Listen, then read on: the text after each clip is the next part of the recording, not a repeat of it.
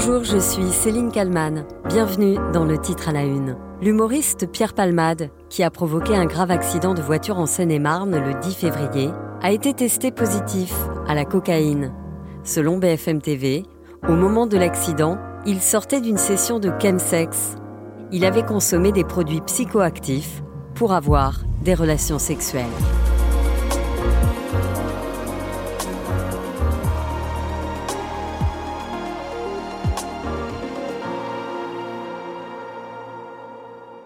Avant de comprendre ce qu'est la pratique du chemsex, mise en lumière par ce terrible drame, je tenais à vous redonner des nouvelles des victimes de l'accident de la route provoqué par Pierre Palmade. Une femme, enceinte de plus de six mois, a perdu le bébé qu'elle portait. Son neveu et son frère ont été grièvement blessés. Le petit garçon de six ans est défiguré et sa mâchoire est fracturée. Ce 15 février 2023, Pierre Palmade a été placé en garde à vue, ce que réclamaient d'ailleurs les proches des victimes, qui se disent insensibles à ses excuses. Pierre Palmade, par la voix de sa sœur, a demandé pardon du plus profond de son âme. Au moment de l'accident, l'artiste sortait d'une session de chemsex, selon BFM TV. Un des deux hommes qui se trouvait dans la voiture de Pierre Palmade a été placé en garde à vue, ainsi qu'une femme. L'autre passager est toujours recherché.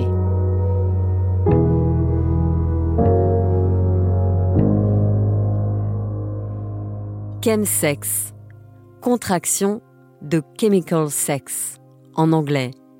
Cela ne désigne pas une drogue, mais une pratique.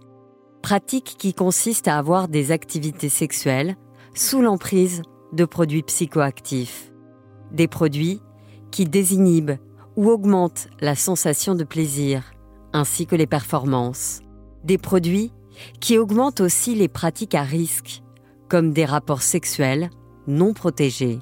En 2017, France 3 Montpellier alertait sur le chemsex et les risques de transmission du VIH. Ce phénomène, on l'appelle le chemsex, euh, qui a apparu, euh, je dirais, il y a 3-4 euh, ans déjà, on commence à avoir des éléments sur ce phénomène-là, c'est-à-dire chez les homobisexuels, le fait de vouloir coupler le plaisir lié aux consommations de drogue à la consommation sexuelle.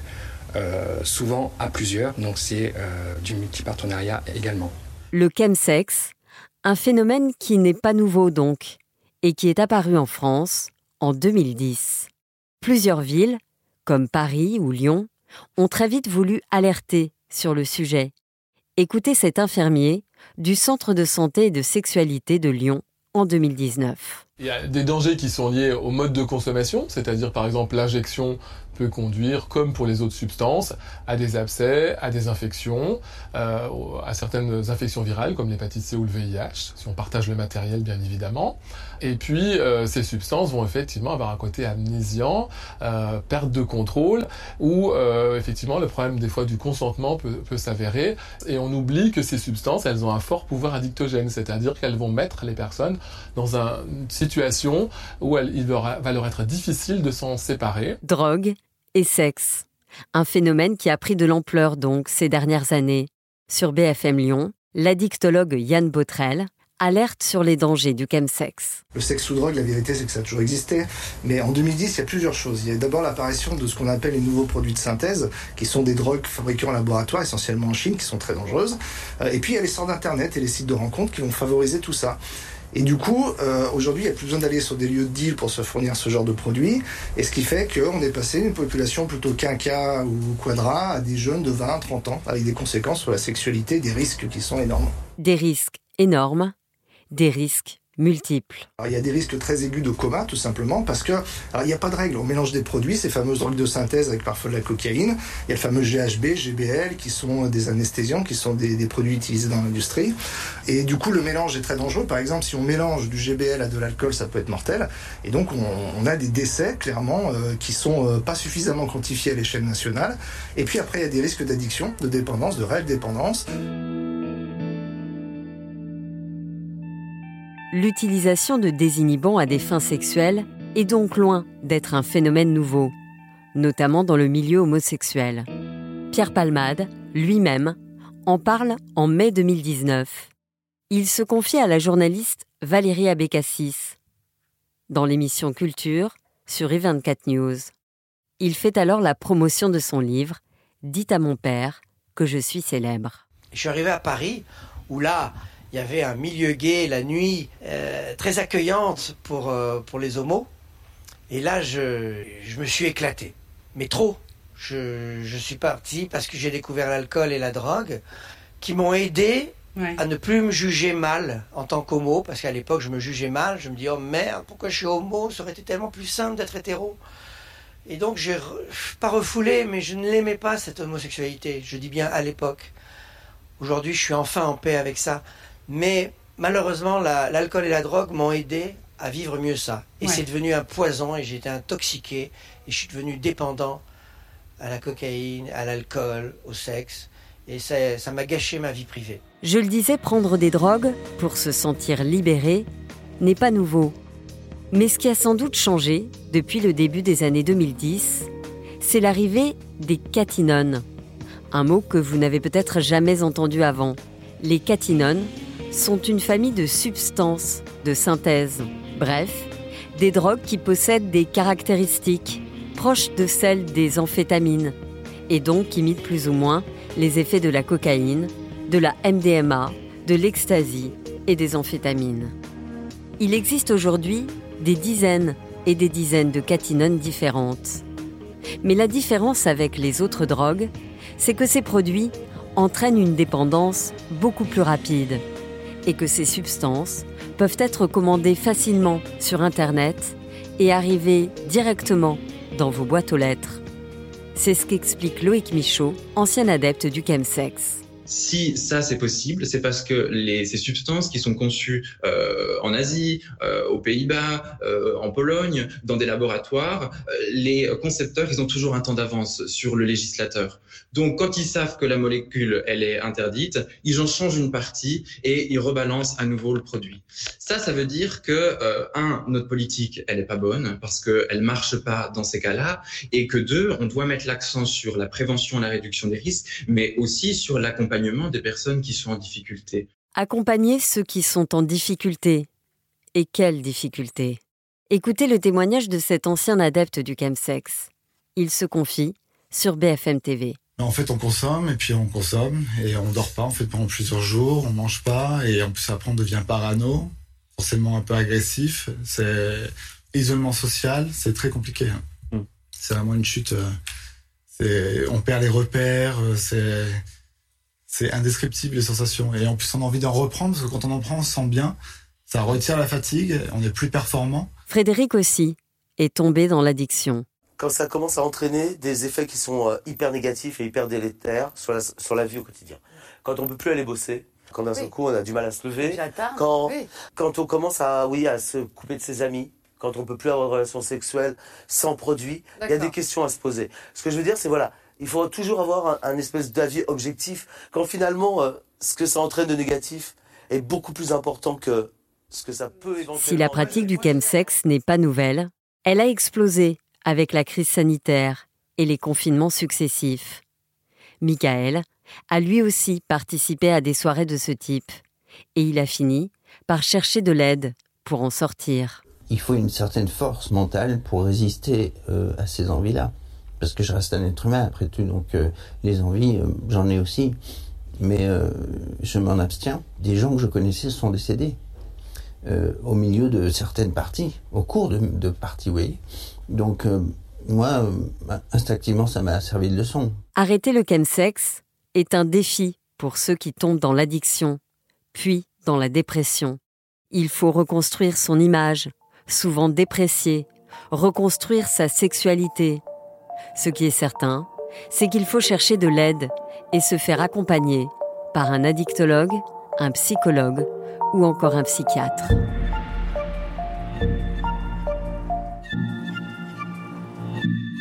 Bonjour Thomas Vampouille. Bonjour. Vous êtes euh, journaliste, directeur de la rédaction euh, du magazine euh, Tétu. Si j'ai voulu vous inviter dans le titre à la une, c'est parce qu'il y a quelques mois, vous avez consacré un dossier spécial dans le magazine Tétu sur ce qu'est le, le chemsex. Alors, Moi, personnellement, je savais absolument pas ce que voulait dire ce terme avant de me, plonger dans votre dossier qui est très complet. Et franchement, ça fait très peur. Le chemsex, est-ce que vous pouvez d'abord nous expliquer ce que c'est concrètement? Alors le chemsex, c'est un mot qui est dérivé, qui est la contraction en fait de chemical sex, donc c'est-à-dire le sexe accompagné de produits chimiques c'est-à-dire de drogue. Euh, et donc ça désigne des pratiques sexuelles consistant à euh, essayer d'augmenter le désir sexuel euh, et le sentiment de satisfaction sexuelle par des produits euphorisants, désinhibants et excitants. Et si vous voulez, le phénomène du chemsex en tant que tel est un phénomène qu'on voit se développer depuis plusieurs années maintenant, notamment en particulier dans la communauté, au sein de la communauté gay et qui en tant que phénomène euh, va bien au-delà, si vous voulez, de euh, la simple pratique euh, sexuelle sous drogue, c'est-à-dire que c'est une pratique qui est souvent associée avec du sexe à plusieurs. Ce sont des parties de sexe qui sont en général assez longues puisque c'est ces drogues permettent de durer longtemps, qui sont associées à un certain culte de la performance. Euh, et donc le phénomène qu'on a traité, si vous voulez, dans Tétu, euh, qu'on traite déjà depuis plusieurs années, hein, je, les, les, premiers articles sur le chemsex dans Tétu datent de 2015-2016, et, et, le phénomène a cessé de s'amplifier depuis, on l'a suivi.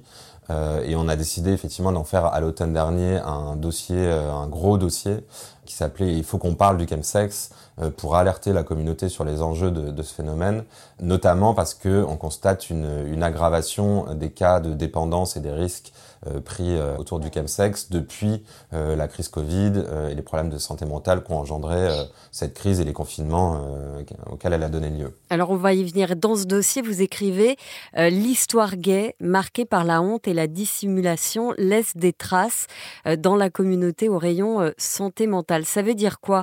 Que d'abord pour un homosexuel qui, qui ne s'assume pas totalement, ça va être plus simple finalement de, de lâcher prise euh, en ayant pris de la drogue? Justement, dans le phénomène du chemsex, il faut bien dissocier euh, la pratique sexuelle euh, sous drogue en soi et le, phénomène problématique lié soit à la prise de risque, soit à la dépendance. Et, bien, et c'est bien ce, celui-là qu'on alerte la communauté. Donc il y a ce qu'on appelle des, des chemsexeurs heureux qui pratiquent ça de manière occasionnelle. Ça va être une prise de drogue de temps en temps pour augmenter le plaisir, ou en tout cas le sentiment de plaisir.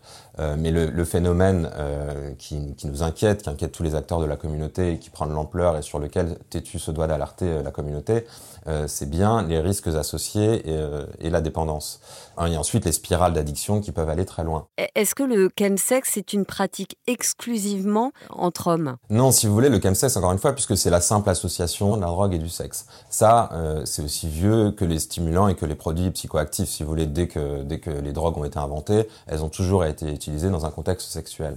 Euh, le phénomène du chemsex sort aujourd'hui de plus en plus de la communauté euh, homo. Euh, là où il y a une spécificité et, donc un, problème à gérer, et c'est là où en fait euh, on a parlé dans l'étude, du, du, si vous voulez, d'un terreau favorable, c'est-à-dire que euh, on sait, toutes les études le montrent depuis bien longtemps, que la population homosexuelle ou LGBTQI+ d'ailleurs en général est largement plus exposée au risque de dépression, au risque suicidaire et, aux problèmes de santé mentale. C'est nettement plus important que dans la population générale. Si vous voulez, il y a deux fois euh, plus de, de risques de dépression euh, et d'idées suicidaires dans la communauté euh, homo que dans la population générale. Et donc ils vont se, les, ils vont se retrouver, ces, ces, ces, homosexuels, entre eux et, et, et pratiquer ce, ce chemsex et donc être vulnérables finalement. Alors si vous voulez, dans, dans l'entrée dans le chemsex, il y a effectivement plusieurs facteurs qui entrent en cause. Le premier, c'est effectivement un besoin de désinhibition. Euh, il y a beaucoup de garçons qui ont, qui, ont un mal-être euh, ou des difficultés simplement à aller vers l'autre ou à, assumer une sexualité euh, épanouie et qui donc vont utiliser ces produits pour se désinhiber et pour se lâcher, si vous voulez. Et ensuite, euh, effectivement, les facteurs aggravants qui peuvent euh, donner une, mener à l'addiction sont effectivement le risque dépressif, euh, tous les problèmes psychologiques, tous les problèmes de santé mentale qui sont nettement plus importants dans la communauté HSH, c'est-à-dire des hommes qui ont des relations sexuelles avec des hommes et qui là, oui, vont donner lieu à des comportements à risque qui sont aussi notablement plus importants. C'est-à-dire qu'on va passer euh, d'un désir initial d'augmenter les sensations de plaisir sexuel grâce à la prise de drogue à une recherche de plus en plus effrénée de, ce plaisir, à une course à la performance aussi qui est très prégnante dans les sexualités. Si vous voulez, tous ces facteurs font qu'au bout d'un moment, va s'enclencher, peut s'enclencher pour euh, les, les chemsexeurs euh, qui n'arrivent pas à maîtriser leur consommation, tout un cycle de, dépendance et de prise de risque qui peut mener assez loin, si vous voulez. C'est ça, on se met, on se met en danger euh, soi-même. J'ai pu lire aussi dans votre dossier, il n'y a plus cette sensation de faim, on oublie de boire, on oublie de manger. Oui, oui, bah, ces, drogues-là, si vous voulez, elles sont, elles sont euphorisantes, elles désinhibent, elles défatiguent, elles enlèvent donc la faim, la fatigue, la soif. Euh, et c'est pour ça qu'avant de consommer des drogues, il faut absolument se, renseigner, si vous voulez. C'est pour ça que TETU et toutes les associations concernées euh, mènent des politiques actives, ce qu'on appelle de réduction des risques, euh, c'est-à-dire plutôt que d'en faire un tabou et de produire des jugements moraux sur ces pratiques, aller dire aux gens qui, pratiquent du chemsex et notamment aux jeunes, leur donner tous les conseils de base, si vous voulez. Et effectivement, euh, il faut penser à boire de l'eau, il faut penser à manger, euh, il faut penser à vérifier la qualité de ses produits. Justement, euh, Thomas Vampouille, ces produits, ces drogues, euh, ce qui est très inquiétant, et vous l'expliquez là aussi, on, les trouve très facilement. Et ainsi, bah, on peut devenir euh, très vite euh, toxicodépendant. Quoi. On les trouve sur Internet. Oui, oui, c'est des drogues. La base, enfin, il y, a plusieurs drogues qui sont en jeu dans les sessions de chemsex. Euh, qui sont recherchés pour euh, leurs effets euh, et qui peuvent être associés pour des effets différents. Mais les drogues dont on parle principalement dans, ces, dans, ce dossier-là, ce sont ce qu'on appelle les, nouvelles drogues de synthèse, qui sont donc des catinones qui sont développées en laboratoire, donc assez faciles à produire. on n'avait pas besoin de champs ni de plantation de cannabis, hein, ça se produit en laboratoire. Et, ce qui est le plus répandu dans les sessions de chemsex, ce sont les catinones associées souvent au GHB, GBL. Si vous voulez, les catinones, donc c'est ce qu'on appelle la 3-MMC, la 4M, la, celle-là effectivement, elle est disponible à l'achat euh, sur des sites internet qui ont pignon sur rue. Euh, elles sont produites à l'étranger hein, euh, et elles sont livrées chez vous dans votre boîte aux lettres. Elles sont pas très addictives en elles-mêmes, si vous voulez. Le, le problème du chemsex, c'est pas comme le crack. Le crack, vous pouvez devenir addict dès la première prise. C'est vraiment une drogue qui est très très addictive.